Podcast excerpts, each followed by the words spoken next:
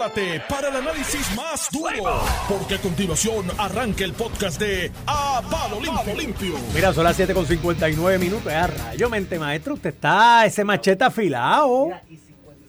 Sí, sí, sí, sí, no.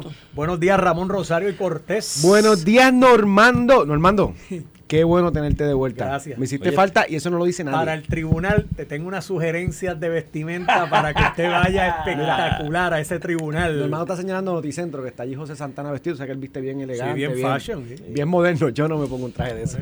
Si Y voy para el tribunal hoy. Si vas hacia el tribunal, ganas el caso. Pero tú entras así a esa sala y de seguro ya. Gana, gana. Por lo menos me van a mirar. Oh, definitivamente. Gana el caso. De hecho, yo estoy a favor de la toga, de volver a la toga. Porque Sí. a veces los tribunales se convierten en un fashion show. Sí, de señor. quién lleva el traje más caro. y eso se estiló aquí caro. también en un momento dado. Este, Sí, porque tú crees que Iván el colegio Antonio de abog- Rivera y Reyes. ¿Por qué tú crees que el colegio de abogados hizo honrando la toga? Honrando la Porque toga. la toga, lo que pasa es que pues lo dejamos a un lado. Pero en un país tropical como este, yo regresaría a la toga relax y voy en chol y en Igual a todo el mundo, fiscal, abogado y todo el jueces, mundo. todo en toga. Y tú vas en toga y cuando sales Y te la quitas. ponemos peluca también. No, eso es de, como lo allá inglés, de ¿no? lo- del derecho inglés. Pero mira, toga y cuando sales te la quitas y sigues por ahí relax con el fresco, con el fresquito del día, porque que, fíjate, en un país tropical como este, engabanado todo el día, muchacho, eso está fuerte. Bueno, chicos, muchas cosas sobre el Oye, tintero. hiciste buenas entrevistas hoy. Sí, Normando. oye, esto Cogiste está- a todo el mundo. Yo Buenas. pensaba, Sí, yo pero si pensaba que cogió los el Partido no, destrozó. Pa- buenas pa- para, para Ramón son buenísimas. buenísimas, No, no, muchachos. buena para, la- para el desarrollo de la noticia, porque en estos escenarios usualmente los líderes del Partido Popular pasan por debajo del radar y es difícil tú sentir y de ayer a hoy, por lo menos to- todos los líderes del Partido Popular han salido a decir algo, a favor o en contra, algo, y eso es bueno para la discusión. La del presidente del comité de reglamento, yo creo que fue muy revelado. Sí, Javier, la escuché de camino. Usted siete meses de trabajo, usted no daña con unas enmiendas para caídas de última hora que pueden echar por la borda el trabajo completo de, de que está haciendo. Y lo más interesante que yo creo que esa fecha del día 13 está... Para explicar eso, muchachos. No, no. Que La se tiene asamblea. que nombrar unos delegados por cada Sí, pueblo. están y- apretados. Y, y no han salido las, las cartas, dice el No, no, alcalde. o y sea, estamos a Y 18 después hoy. tienes que convocar a los delegados que tienen su proceso también de notificación. Yo no sé cómo es en el Partido Popular, pero en el PNP incluye con 30 de anticipación el periódico, este No, el cartas PPD, por la pechuga, el PPD, mira. Las notificaciones son un billete de Si por sí, paga. porque hay que notificar con un certificado. Los 240 pesos no da para eso. Si apagan la nota, si pagan la nota pública del periódico, se acabaron Mira, los hermano, 3.000 te tengo una buena noticia antes que te partido. Que ya no tienes vesícula que te, los yankees te exploten. Ah, no, exactamente. Ya no te pueden explotar. Ramón, Pero gracias. es un problema, pues explota el hígado de otro, No, no, no, con el mal rato. Mira, pero yo digo, después de la entrevista de, de- del alcalde Villalba, pues ciertamente tiene un planteamiento ahí. El resto de la entrevista, lo que le dijiste, la retórica de que yo estaba concentrado en mi pueblo, de la huracán. Yo he dicho que para mí el candidato a gobernador ideal del Partido Popular Democrático debe ser Juan Zaragoza por la experiencia que es vertical, dice la verdad. Pero estoy revaluándolo, ¿sabes? Sí. Porque este gallo de Villalba tiene una un perfil para ser gobernador bueno. Sí, porque tiene una no habilidad, nada. tiene una habilidad para hablar mucho y decir nada, pero nada. Y yo decía, pero qué tiene que ver la cara de la vaca con el rabo de la vaca, pero bueno. Ahí están los Ahí tiros, los pero mira, yo te oí y oí a- al Junior esta mañana, escuché al de o qué sé yo quién más, veo en el periódico ahí estaba Toñito, creo que estaban todos reunidos en Palma el, el, el- cenando el sábado eh, en el Jesús Manuel, el Junior, Toñito. Pero mira, el asunto es que te, los escuché a todos, que si los populares voten, mira, Normando, que los populares voten, que el pueblo decida, si va a haber una primaria ley, que voten en la primaria ley. La sorpresa ya. más grande es la renuncia de José Alfredo Hernández Ah. Mayoral de un comité que le hace honor a este mes. Es un comité fantasma. Estatus en el. PPD. ¿Cuándo No, se habla de eso? Escuché una entrevista ayer de Kenneth con, que la pasaron aquí esta mañana con Carmen Jové y viene y dice, no, porque la renuncia de José Alfredo, trascendental, porque ideólogo de ese partido por tantos años. Mira, si un partido, una corporación que tenga un ideólogo que por 16, 20 años haya logrado que el 20% de apoyo o de auspicio de esa corporación se pierda, yo no, le- yo no espero la renuncia, lo hubiese votado antes. Ahora es que el PPD va a mejorar con la renuncia de José Alfredo, ojalá no vuelva, no sabe, y se quede por allá, Mira, porque eh, si ha sido el creo que- ideólogo 20 años y ese ha sido el derrotero Yo- del PPD. Yo muchacho. creo que es el tema el tema obligado, ¿verdad? Obviamente salieron las gangas, ¿verdad? Como yo le digo, lo- Sí. tú, tú vas definiendo cuáles son los bandos. Yo tengo yo- que hablar hoy de economía también, me preocupa lo, que está pasando aquí. lo- lo- lo tocamos, lo tocamos. Eh, que lo quiero mezclar con los que salieron, incluso con lo, con tu columna hoy en el vocero, eh, la página 17, que, que le das un enfoque demo- democrático al asunto Sí, lo que hablamos ayer aquí en este programa. y, y estipuladas las diferencias, Iván. Este, eh, más allá de quién tiene la razón, quién no tiene la razón, me gustaría analizar el desarrollo de los bandos, dónde se está alineando cada cual.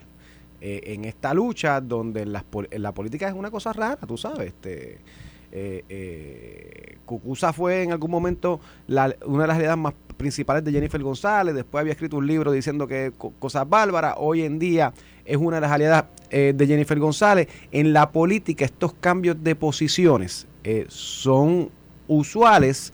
Eh, ¿Por qué? Por- pues porque la política makes straight fellows. Eh, entonces, dependiendo cuál es la carrera, pues tú, los caballos se van alineando. Salieron en gangas ayer. eh, el alcalde de, de Comerío, tu pueblo, salió, Sí. allí Ah, no dándole cantazo a la, a la propuesta. Eh, salió José Alfredo Hernández Ma- Mayoral, salió, estuvo aquí jugando pelota dura con, con Ferdinand. Este, hoy sale Toñito en los medios reseñados, Jesús Manuel, Camel Maldonado, salió Luis Javier Hernández, que se habló, y, y es importante que haya hablado porque eh, es lo que tú señalabas un poquito. Dijo, bueno, pero es que cuando se discutió eso yo salí un ratito y volví. Sí, Yo, pero espérate, espérate. Ah, porque yo estoy concentrado en Viela, pero espérate, espérate. ¿Estabas en la reunión o no estabas en la reunión? Se discute este tema importante. ¿Hiciste tu aportación? Ah, que tengo que consultar con la alcalde. Oye, Tres horas de reunión. eh, ¿Te limitan tu acción como alcalde en la y yo te voy a decir, lo, y yo te voy a decir lo que pasó. Eso le cogió de sorpresa, en efecto, Y no sabía qué decir. y no sabía qué decir y quería medir la agua. Salió afuera. Pero si ayer salió en un medio digital, y disculpa que te interrumpa, ayer salió en un medio digital diciendo que no entendía cómo encajaban esas propuestas con lo que él había hecho. Y, y mira, ¿Del by the way, y como cuestión de hecho, los reglamentos se enmiendan, se, proponen y se enmiendan en el proceso. Hasta en la asamblea se puede enmendar un reglamento. De hecho, en la asamblea del PNP hubo dos enmiendas en, en- de los delegados al reglamento. Eso es parte del proceso. Digo, usualmente no son tan sustantivas, ¿verdad? De tanto impacto. Pero la reacción del de ayer, yo la interpreto a nivel político, es que lo cogió de sorpresa. No quería irse a favor o en contra sin saber cómo estaba el agua. Y hoy tú lo ves ya básicamente hablando en contra de las enmiendas. A lo que te voy, Iván. Yo creo que José Luis Dalmau no necesariamente tomó la mejor determinación. Y a esto se le añade un elemento más. Si esas enmiendas no se ratifican, eh, lo que aplica el reglamento que ordenaba la ele- por elección de delegado este año. Este año. Este año. Eh, la selección del, del presidente. Eh, la otra alternativa es a la que se apruebe estas enmiendas de José Luis Dalmau y de su grupo, que se mantenga el reglamento como está, que ordena una asamblea de delegados. Eso significa que hay unas personas que son delegados, debe ser 4.000, 5.000, escogen el presidente. O otra tercera, que hay una propuesta alterna, que fue la que propuso originalmente José Luis Dalmau, que es una primaria abierta. Y todo eso se podría estar discutiendo en la asamblea de noviembre si se da. Que esa es otra, Iván. Me imagino que en el camino No habrá- se va a dar en noviembre. No, no, va a haber otra posposición. Y, y a lo que te voy, Iván, y, van a le- servir en Nochebuena. y leí, y, y leí tu columna y entiendo la sustancia de cómo yo separo, que tú siempre lo has hablado, la administración del partido del candidato a la gobernación. Pero, Iván, sigo chocando con la realidad de que estas enmiendas propuestas para mantener a José Luis Dalmau hasta el 2023. Sí, sí, pero. que, que- que es ca- Mira, que se perfila candidato a la gobernación. Puede mantener al diablo, lo- pero si en el futuro es otro. positivo, yo lo apoyo. Pero es que, Iván, ¿sabes? el comité ejecutivo, el comité ejecutivo, eh, lo que tiene es un periodo de diciembre a, a junio para hacer lo que tú dices, separarlo del candidato a la gobernación. Sí, Después el candidato a la gobernación entra de nuevo. Por eso, pues, es una medida eso- incompleta para No, lo que pero tú mi- señalas. Mi enmienda, no, no, pero aparte de eso está lo del secretario como administrador, está Pues, saca eso, vamos a la presidencia. Para mí, la enmienda es esa, separar tácitamente en esa propuesta la candidatura a gobernador de la Pero presidencia. estamos conscientes que un no es la enmienda de José Luis Dalmau. Está bien, pero yo estoy diciendo que lo que Está yo bien, propongo pero- como, como enmienda a eso y lo que yo le sugiero a los populares que hagan como enmienda a eso. A la larga, el Pero problema no es lo que está proponiendo José problema- Dalmau. Sí, pero mira, a la larga el problema aquí es que estamos sentando esto en el gamberro de José Luis Dalmau y en el gamberro de, José, de, Jesús Manuel Ortiz. Y estamos perdiendo de perspectiva cosas más grandes. Mire que se fastidia el de la inmediatez. Si a la larga, Ramón, son todos una partida de buscones. Y los hay en el Partido Popular y los hay en tu partido también. También, que se también. quieren hacer de las estructuras. Aquí hay gente en el Partido Popular y hay gente en el PNP que cuando nacen, en vez de registrarlos en el registro demográfico, los llevan a la sede del PNP o a la sede del Partido Popular y maman de esa teta toda la vida. Y yo me resisto a limitar esto a la discusión de cuál es el gamberro que sale beneficiado con la propuesta. Si la propuesta adelanta algo y nos pone en perspectiva de adelantar algo de cara a la democratización del país, donde esto es un país totalitario, que el partido que se lleva, el, el ejecutivo se lleva todo. Y es, es, lo mismo de lo que pasaba en la Rusia comunista de, de, Lenin y de Stalin, es lo mismo que pasaba en el fascismo de Mussolini y de Hitler, es lo mismo que pasa en Cuba, es lo mismo que pasa en Venezuela, es lo mismo que pasa en Nicaragua. El partido que se lleva el Ejecutivo se lleva todo y se lleva gobierno, la separación de poderes, encanto, rama judicial, si aquí los jueces los miden del color que son. Y así es. Y los casos llegan a los tribunales y el juez lo mira y mira la firma y es popular o es PNP. ¿Qué separación de poderes es esa? A mí, esta idea me, parece que es un buen inicio, enmendable y mejorable, para democratizar el país y acabar con el totalitarismo este que no se sabe dónde empieza el partido, dónde empieza el gobierno, porque es una atrocidad a la democracia. Y va más allá de ese Jesús Manuel. Y, mira, para mí Jesús Manuel, el Junior, el Huevito, José Alfredo, eh, José Luis Armado, todos son una partida de gamberro. Tatito? Llevan, Tatito también, todos llevan 20 años, 26 años administrando el partido y mira dónde está el Partido Popular. Hecho un gasajo, un gasajo es el Partido Popular. Y me importa un divino quien al final salga beneficiado de eso. Yo digo que no seamos ciegos y miremos prospectivamente que esto puede aportar al país. Y, Yo, te, y yo te digo que, que yo no creo que sea ni práctico ni posible que tú separes en un partido político en Puerto Rico la, la presidencia de un partido del, del gobernador o del, o, del presidente. Pero, viejo soy yo. por eso, Se supone que el idealista sea tú, que eres más joven. Lo, que, lo, que, lo que pasa es que uno no puede estar soñando en pajaritos preñados, lo que no, yo pienso. Ah, pues por eso, pues no cambiamos eh, nada. La realidad, no, se puede cambiar un montón de cosas. Hay pues. cosas que tú las puedes soñar y por eso el Partido Popular lleva 100 años, eh, 70, 80 años y, y no ha cambiado eso porque no lo va a cambiar, Iván. Y lo que te quiero decir es que esto no es un paso hacia la democratización que tú quieres. Que yo puedo estar en contra de lo que tú dices, que es impráctico, que es una locura. Pero aún partiendo de la premisa de lo, de lo que tú quieres llegar, lo que se está proponiendo no tiene, no tiene nada que ver con lo que tú quieres. Que es que al final del día se parece la presidencia de la candidatura a la gobernación. ¿Por qué? Porque bajo esta, eh, bajo esta propuesta de José Luis Dalmau, él se queda de presidente hasta diciembre del 2023 y solamente y se queda en el comité ejecutivo. Solamente en un comité ejecutivo hasta que se saque el candidato a la gobernación. O sea que literalmente es reiterar que el que va a estar en la mm. posición es el candidato a la gobernación al final del día. o sea que pues esto, no, esto, no, va nada en esa pues dirección. mejor para ustedes los PDP porque el Partido Popular se tira la lápida con esto y bueno, ustedes van a ganar como quieran porque esto sabes lo que hay detrás de esto. Que a ninguno de los que está en el panorama en este momento, a ninguno, a ninguno le interesa postularse candidato a gobernador y del partido para cambiar algo y echar esto para adelante porque todos saben que van a perder. La composición electoral en Puerto Rico de hoy, del 2022, que no va a cambiar de aquí al 2024. Esto puede tomar 6, 8, 10 años, 2 cuatrenios, 3 cuatrenios más. La composición electoral de Puerto Rico hoy, el PNP gana con 33%. Con 33% ganan, ganan. y no va a pasar, y no va, y no va a pasar lo mismo del anterior. Porque el anterior, el cálculo que hizo Kenneth ayer aquí con Carmen Jové, de que 100 mil populares votaron por la estadidad, porque por la estadidad votó 52% y por el candidato a gobernador 33%, y que eso pone 100 mil populares votando por la estadidad. Eso no es cierto. Hubo populares que votaron por la estadidad, pero hubo más PNPs que votaron por el candidato popular y por Juan Dalmau y por Juan de los Palotes o echaron la papeleta en blanco que los que estadistas que los que votaron por Perluisi.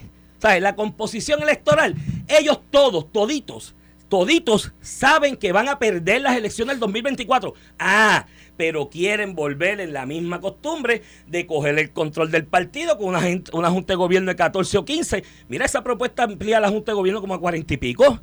Ah, pero a José Alfredo eso no le va a gustar jamás. Si toda la vida su padre que en paz descanse vivió de controlar los 20 de la junta y tú lo que necesitabas era 11 para controlar la Junta. Pues claro que no le gusta esa 49. Chacho, mano, eso hay que pasar trabajo y hablar con toda esa gente y llamarlo, porque lo que saben que van a perder, quieren el control del partido para sus negocios y sus intereses personales.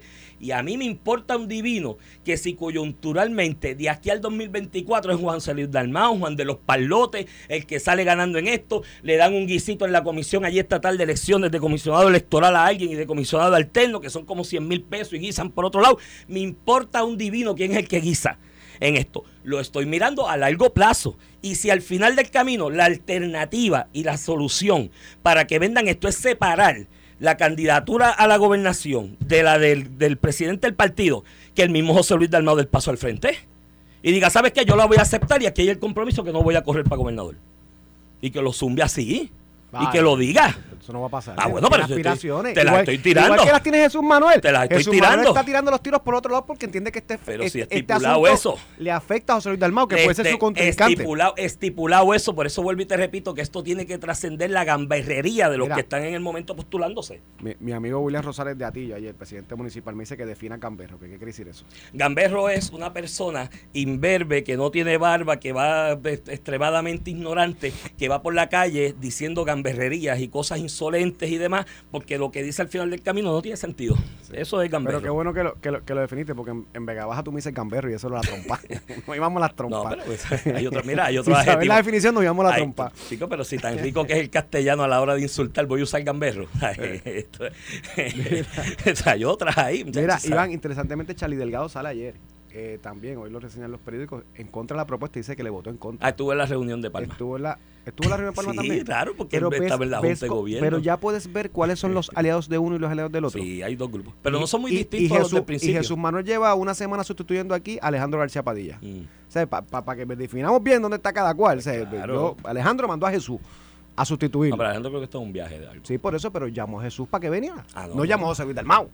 No, Me- no, me no llamó a Tatito. ¿Me entiendes por dónde voy? Tú llamas a Tatito alguna vez, a Jesús Man. De hecho, tú llamas a los dos. Yo llamo a los dos. Yo Tú llamas a los dos. Yo, ¿Sabes lo que pasa? Que como yo no tengo de Pero con ninguno, yo, Alejandro cogió a Jesús y lo trajo para una semana, que es una exposición. en medio de la Bueno, en medio de este revolú. o sea, lo que te quiero decir es que uno va viendo cómo los planetas se va aliando y te digo que mi percepción es que veo a un José, a un José Luis Dalmau solo. Te, te- te doy o- otra nota. La, el nombramiento de, de Luis Vega Ramos es lo mejor que le ha pasado a José Luis Dalmau. Fue una buena decisión del presidente. Ha estado en los medios cogiendo los cantazos, lo vi allá está en, en un debate Mira, con, no- Carmen Maldonado. Eh, ha, ha sido efectivo para lo que tú necesitas. Un portavoz adicional que defina tus posturas. Y ha sido un buen nombramiento por más que le duela a quien no le duela. Mira, eh, nos envía el amigo Tony Zagaldía la definición oficial de la RAE de, De gamberro. Sí, persona que comete actos incívicos para producir Incívicos. molestias o perjuicios a otras personas, especialmente en la vía pública. Me acordé de la cantar en la vía pública porque, de hecho, en Madrid hubo una ley hasta hace poco que prohibía cantar desafinado en la vía pública. O sea, Que eso lo era- consideraban gamberro. eh, no era más que un crío gamberro y consentido. Básicamente lo, lo que Lo yo que te dijiste, definí en palabra coloquial. Aún así, si me lo dices en la Vega Baja, te voy a meter una trompa. Más nada te voy a decir. Mira, este nada, pero pasando, yo creo que ya Zumba, ahí ya discutimos lo- los grupos están alineados como tú dices. Oye, y no son muy distintos El a la pelea. apenas comienza. Mira, no son muy distintos a la pelea inicial post elecciones de haber perdido, ¿me entiendes? Aquí después de la derrota se empezaron a alinear grupos. Unos grupos al lado de, de los otros.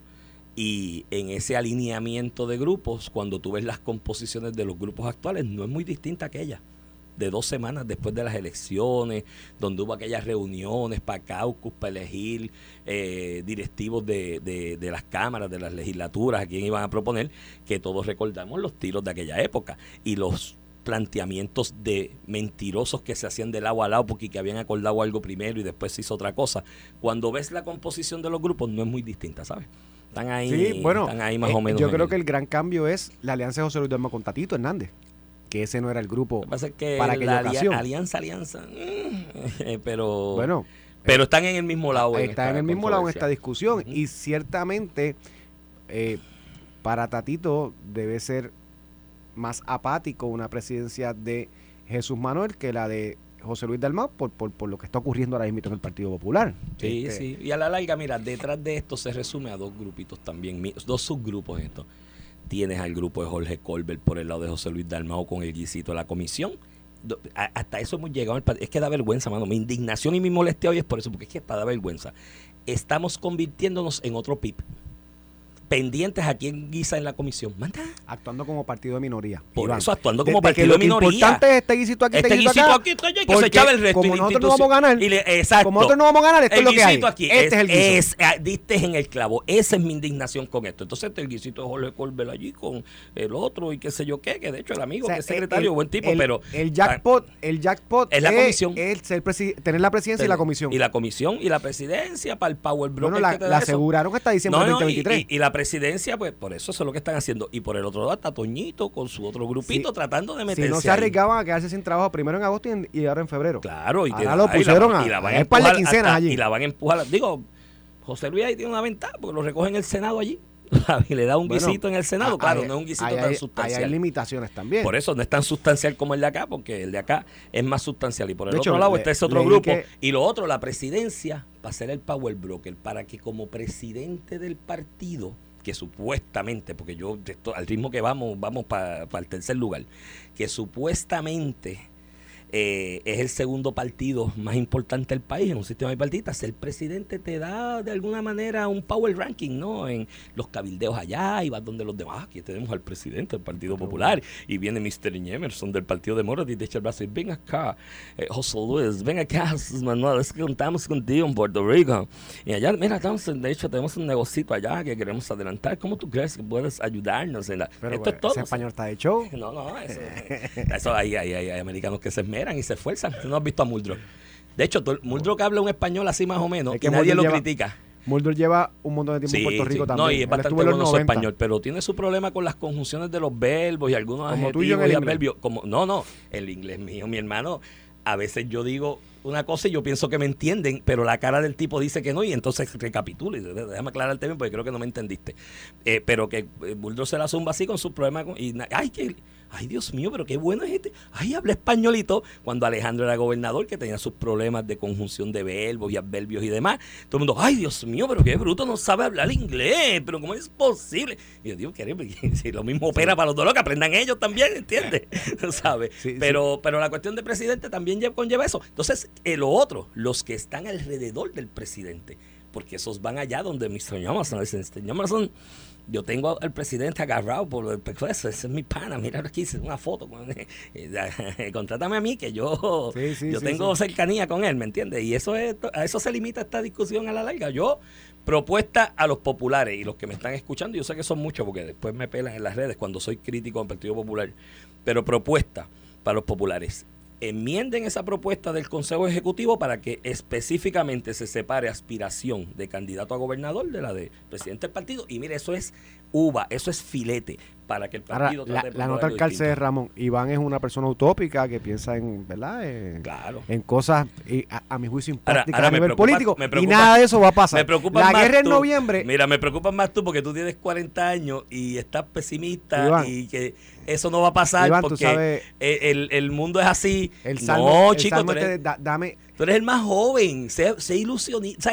en dame lo necesario para sé- aceptar las cosas que no puedo Mira, cambiar no, y chico. para cambiar las que sí Mira, puedo. Yo sé me concentro en eso. idealista, sé idealista, eres joven. Cuando uno es joven, uno es idealista, se come el mundo y lo va a cambiar. En ve- Aquí en- el viejo soy yo, se supone que En que diga que entonces igual soy en yo. Vega Baja le dicen a eso otra palabra y no el gamberro.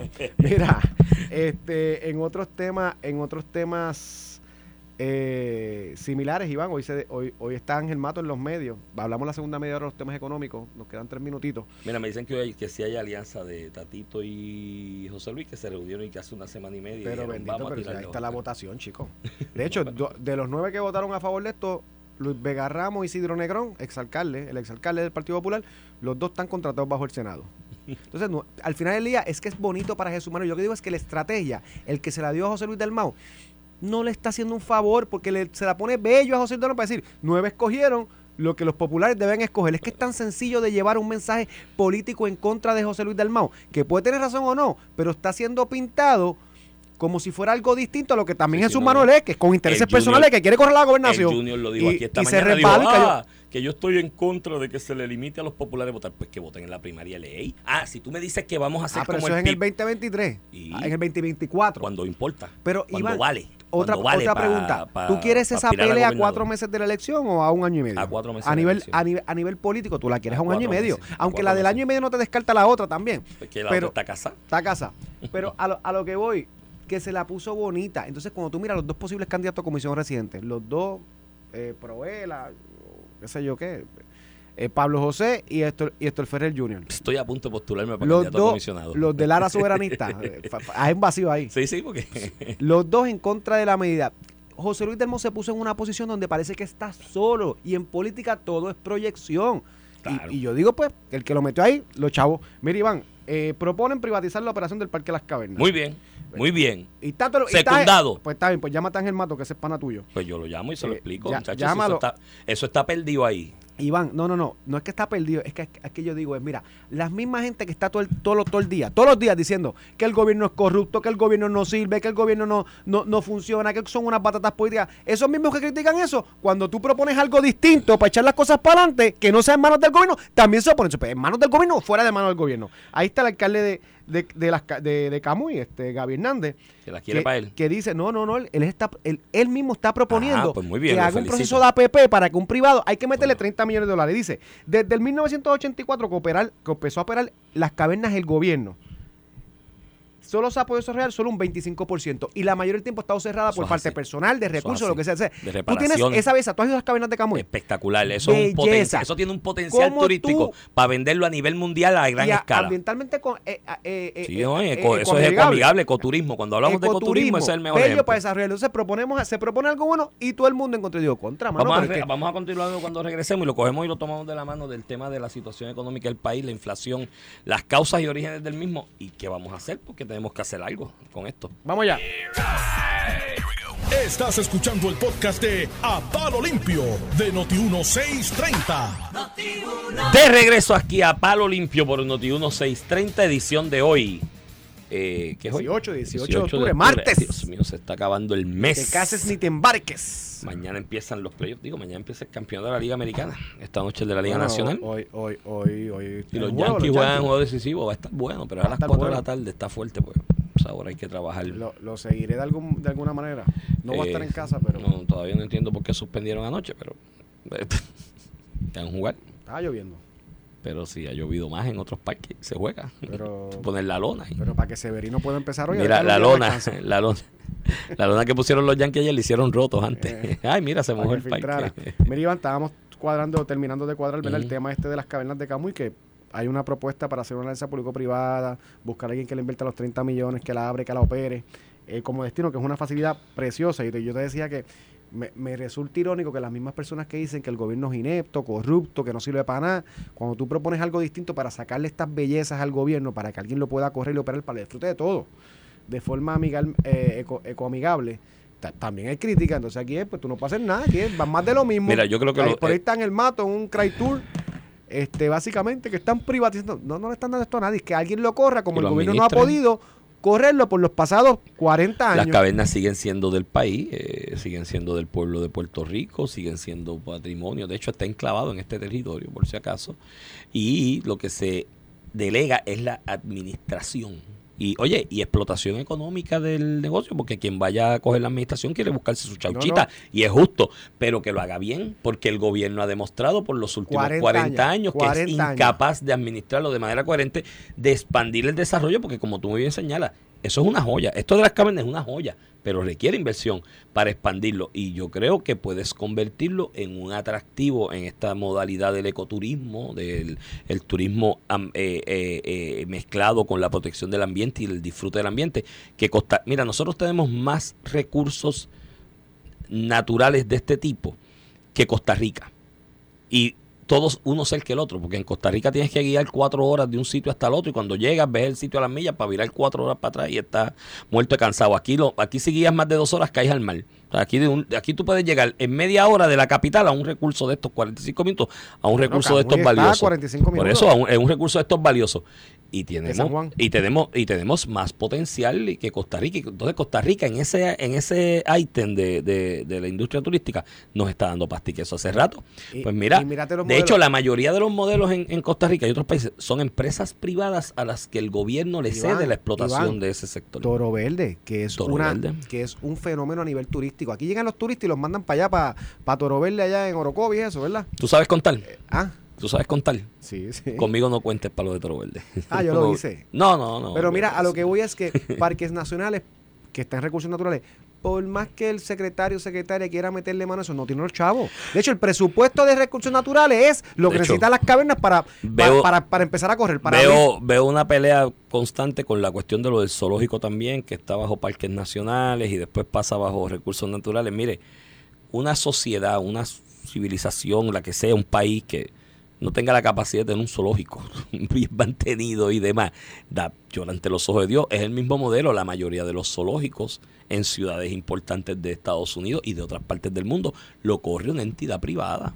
Muchas veces con algún tipo de apoyo del gobierno, porque el zoológico no es aunque se vende bien, o sea, si tú lo sabes promover, lo tienes bonito, lo tienes al día, renuevas la, la, la y que de hecho los zoológicos tú los subvencionas con grande investigación científica. Voy a traer el espécimen de Ese es el enfoque que la secretaria le quiere dar a Por eso, pues tiene que ir en esa dirección, pero es lo mismo, otra magnífica oportunidad de, mira, este desarrollar. Pues, a, mí, a mí me da vergüenza ajena que hubiésemos tenido un zoológico aquí y no. Bueno, imagínate si puede ser un, un buen negocio y un atractivo que don Tommy Muñiz se metió en un proyecto una vez. El Monoloro era un zoológico más pequeño, ¿no? De lo que era quizás tuvo el Safari Park también, o sea, este, y aquí el, el, único zoológico que quedaba, ni capacidad, pues mira, de hacer un ente privado que lo administre y en, combinación con la academia, porque con, como te digo, con grande investigación en especies de estas que están en peligro de extinción, pues puedes eh, eh, desarrollarlo y tener un atractivo de llevar la gente a ver una especie de,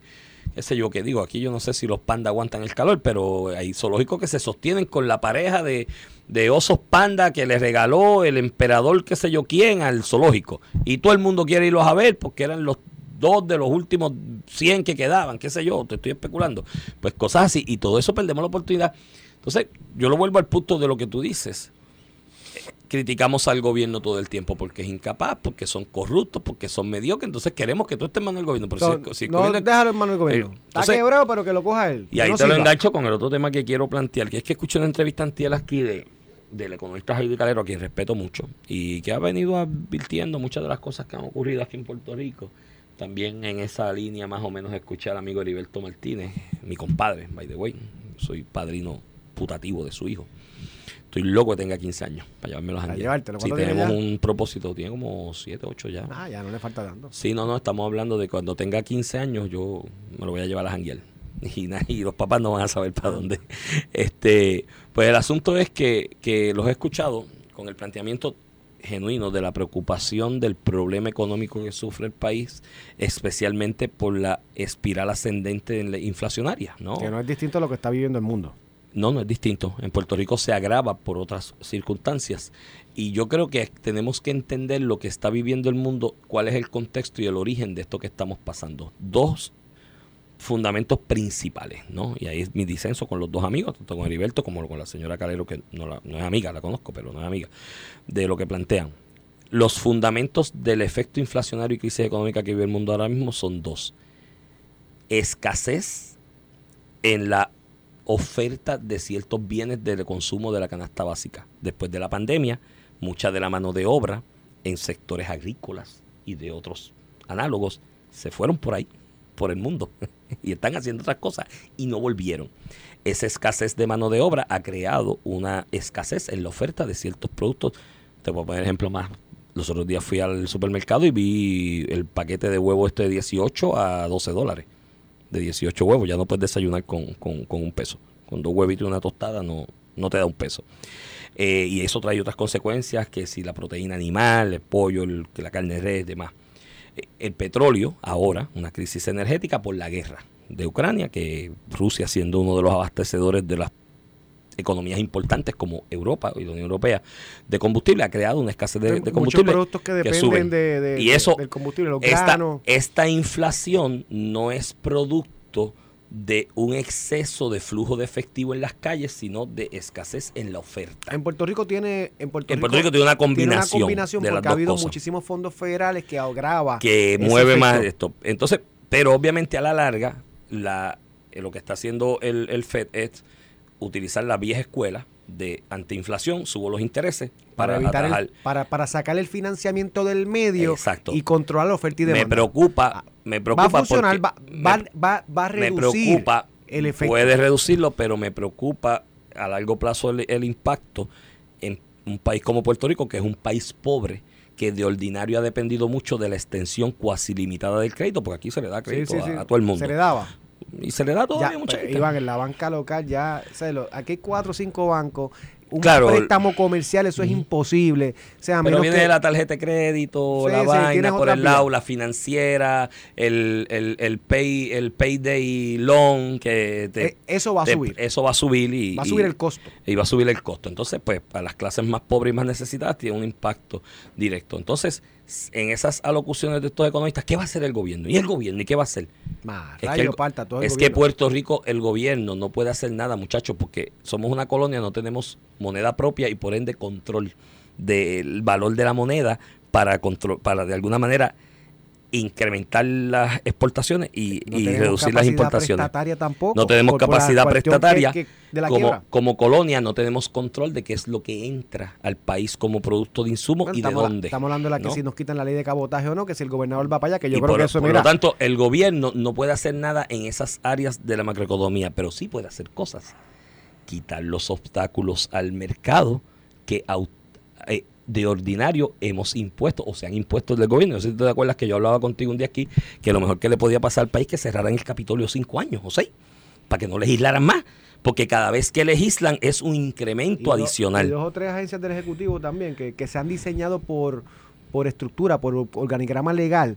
Para, para poner una burocracia adicional. al adicional al proceso. Hoy, hoy, hoy te la compartí, leí una noticia de, de- del amigo Manolo Sidre eh, sobre pues, que en Puerto Rico el primer problema es que, que es bien caro hacer negocio. Uno de los problemas que él señala, Sí, que todo el mundo lo sabe, es la permisología. Y yo digo, bueno, contra, tú sabes, el secretario del DEC, ¿alguna injerencia tiene sobre la sombrilla Sí, que hay- incluye eh, la sombrilla oficina de gerencia de permiso?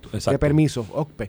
Quizás, O sea, desde, lo que te quizás quiero decir- desde la Secretaría de, del DEC puede que atenderse muchísimas medida. cosas requerirán enmiendas legales. o sea, Y, Pero y quizás pro- muchísimas reformas de permiso. Fortuño pero hizo quizás una, reingeniería. Ricardo Rocío hizo pero otra. al margen de la reforma, porque ahora con la legislatura como está, eh, pasar una enmienda en los permisos aquí ahora tú, pides, tú sería- pides un permiso aquí, por más fácil que sea, y para Por que te lo vea un técnico, tardan meses, puede haber- no tienen capacidad de recursos al, humanos. al margen de enmiendas legales que las veo poco probables, sí, coincido contigo, quizás desde el DEC se puede hacer algo, eh, eh, estando en la sombrilla OPEC, de agilizar los procesos, movilización de recursos de un lado a otro, pedir recursos de excedentes de mano de obra eh, de otras agencias para incrementar y acelerar eso. Pero te voy a poner dos ejemplos, chicos, que todavía esto sí está en manos de los políticos. Tres tengo aquí. Y lo digo aquí como consejo. Si fueran buenos se venderían, no se darían, pero los doy. Número uno, revisar el asunto del impuesto al, al, al consumo de los productos preparados, que ha habido unas exenciones en estos días. Yo creo que se debe de alguna manera revisar a largo plazo si se hace una tasa ajustada en ese renglón. Dos, el impuesto inventario, Ramón. Si el origen de la inflación en este momento y que impacta a Puerto Rico en gran medida y al mundo también, pero a Puerto Rico en, en mayor medida por la condición colonial, es la escasez de oferta. ¿Tú no crees que es una atrocidad ponerle un impuesto al comerciante por simplemente almacenar unos insumos? ¿Sabes? Por almacenarlo. En una realidad como esta de escasez de oferta, ¿qué- ¿cuál es mi estrategia como comerciante? Podría ser buscar los loopholes que hay en el mercado internacional de insumos que de momento por alguna variable exógena bajan de precio. ¡Pum! Se cayó. Voy a comprar mil de estos. Yo vendo mil en cuatro años, en tres años, digo, en los no perecederos. Voy a comprar mil para tenerlos aquí porque lo cogí a buen precio y esto está carísimo de ordinario. Pues tú lo almacenas. Aquí, esa alternativa el comerciante no la tiene porque si te ahorras un poquito comprando más para almacenarlo y venderlo en dos o tres meses, pues te tienes un impuesto al consumo que te chupa el ahorro que puedes tener. O sea, Y esa, pues, Sí. pues es, es gratis. Y segundo y tercero, yo sé que estaba a doler y le, ay, le da piquiña a la gente. Revisen ese asunto de lo que hicieron con la ley de salario mínimo.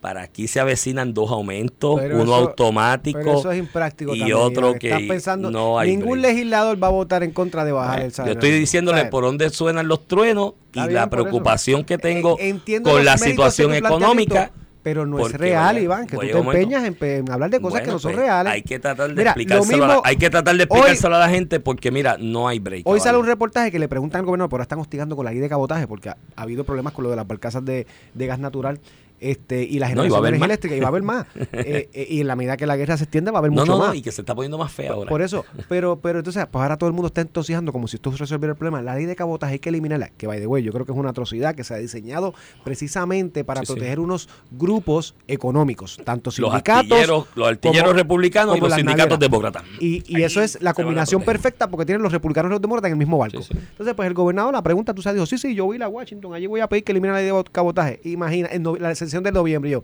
primero somos territorio, somos colonia, no tenemos voto allí en el Congreso. Va el gobernador de Puerto Rico que ni, no, parti- no, no participamos en las elecciones de noviembre. Después de noviembre, donde esa gente se está repartiendo el bizcocho, los que ganaron lo que prometió después de las elecciones, republicanos o demócratas, se espera que los republicanos ganen uno- algunos cuerpos. O sea, pues podemos hablar 20 ñoñerías de que si la ley de cabotaje hay que eliminarla y que lo vamos a pedir todo eso. La realidad práctica es que eso no va a ocurrir. Podrá ser que día a día nos autoricen una barcaza como ya nos ha autorizado dos barcazas el Ejecutivo. Puede Más allá de eso. Puede haber una. pro- el Departamento de Transportación Federal regula las prórrogas de emergencia. Hay Lo- qué sé yo, que te den unos seis meses. Es que lo cambiaron. Algo así. Ah, lo Iván, cambiaron. Eso es para María. Después de María, Mm. vieron este, este loophole y el Congreso legisló. El Ah, Ejecutivo eso- solamente tiene autoridad para dar una exención a la ley de cabotaje a embarcaciones específicas. particulares. particular. No es por periodos ya, que era todo el que entre en dos semanas. En No. María se dio uno de 10 días, después 10 días, 20 días. ¿Sabes cuántas vinieron? Nada. Porque eso se programa, eso tienes que programarlo por año. Va a venir esta barcaza de. Jacksonville a Puerto Rico eh, los lunes y miércoles. Si y eso está así por cinco años. Si requiere. No, desconocía de esa enmienda, gracias por Y, y a- por eso es que las dos que han Sí. aprobado han sido para esas barcazas en particular. Si depende, si depende de, de legislación, no va a pasar. Pues, porque no demócratas y republicanos se van. No va a pasar. Pensé que aún regía la ley vieja. que, que, María se utilizó por Donald Trump, by the way. sí que era malo. nos dio- Oye, nos dio- ese Donald Trump era la- malo. Nos dio 20 días que no sirvió de nada. Donald Trump firmó dio 20 bill, Donald Trump firmó bill para la recuperación como de 60 mil millones. Sí. Sí, firmó eso. Dio esa exención en la ley de cabotaje para En petróleo, Medicaid, energía. en Medicaid nos dio chavo. En Medicare, en Medicare dio y a largo plazo. Medicaid, en Medicaid. Medicare y a largo plazo. Y, Y- estabilizó la cosa. Hasta que, A la verdad que- hasta que llegaron los demócratas. A la verdad que ese Que no hay fondos de Medicaid No, todavía. no, Hoy eh, todavía no hay fondos de sí, Medicaid. y Tenemos Biden- un cliff en diciembre. Biden llegó, Biden llegó prometiendo que el SSI para los puertorriqueños no lo legisló, no lo empujó y Trump, Trump no, los negó, pero nunca lo prometió. pero nunca lo Esa prometió. Biden lo prometió, Biden- no, pero Biden lo promete. Entonces va y empuja a su gobierno tan fácil que era retirar la petición del cerciorario del y se circuito y ya y se mantenía o, la o- vigencia. o empujar una medida legislativa con, eso. con la mayoría demócrata, simplemente para esos Sí, fines. No, ahora la va a empujar cuando en, Ah, en no, diciembre. ya. Eh, oye, a la verdad que Trump Usted quiere ese SAI y Mira. quiere Medicaid, vote por la estadidad. a la verdad que Trump Iván, tú quieres mira, ese SAI, Trump- vota por la No, estadidad. yo no quiero ese No lo puede negar, no lo puede negar ni Trump, ni Biden, Mira. ni el que venga. No quiero SSI ni quiero Medicare. Mira, Quiero- ahí salió, yo dije, quiero que los puertorriqueños- hablé la Y levantó la mano y dijo, yo quiero. papá. Este mente sabe. Mira, la yo quiero un país con solvencia económica suficiente para que nuestros retirados tengan dinero suficiente en su cuenta que no necesiten el SSI. Ese es el país que Pero quiero. la realidad es que no lo tenemos hoy y el SSI ayudaría mucho a que tengan no. una mejor No, calidad de vida. La dependencia es un problema. Vamos Mira, un día a hablar es de que la tú dependencia. no puedes hablar de la dependencia de los retirados. Los retirados hacen su sistema de retiro. Por eso. Y hay otros que tienen más derechos habiendo aportado lo mismo que nosotros acá. Pues- o sea, que es darle justicia a los de acá. No, yo, Mira, eh, eh, ven- la, me- meta, la me- ese es el problema con llévate ustedes lo que le está saliendo a este lo comunista. Esto fue el podcast de A, A- Palo Limpio de Noti1630. Dale play a tu podcast favorito a través de Apple Podcasts, Spotify, Google Podcasts, Stitcher y notiuno.com.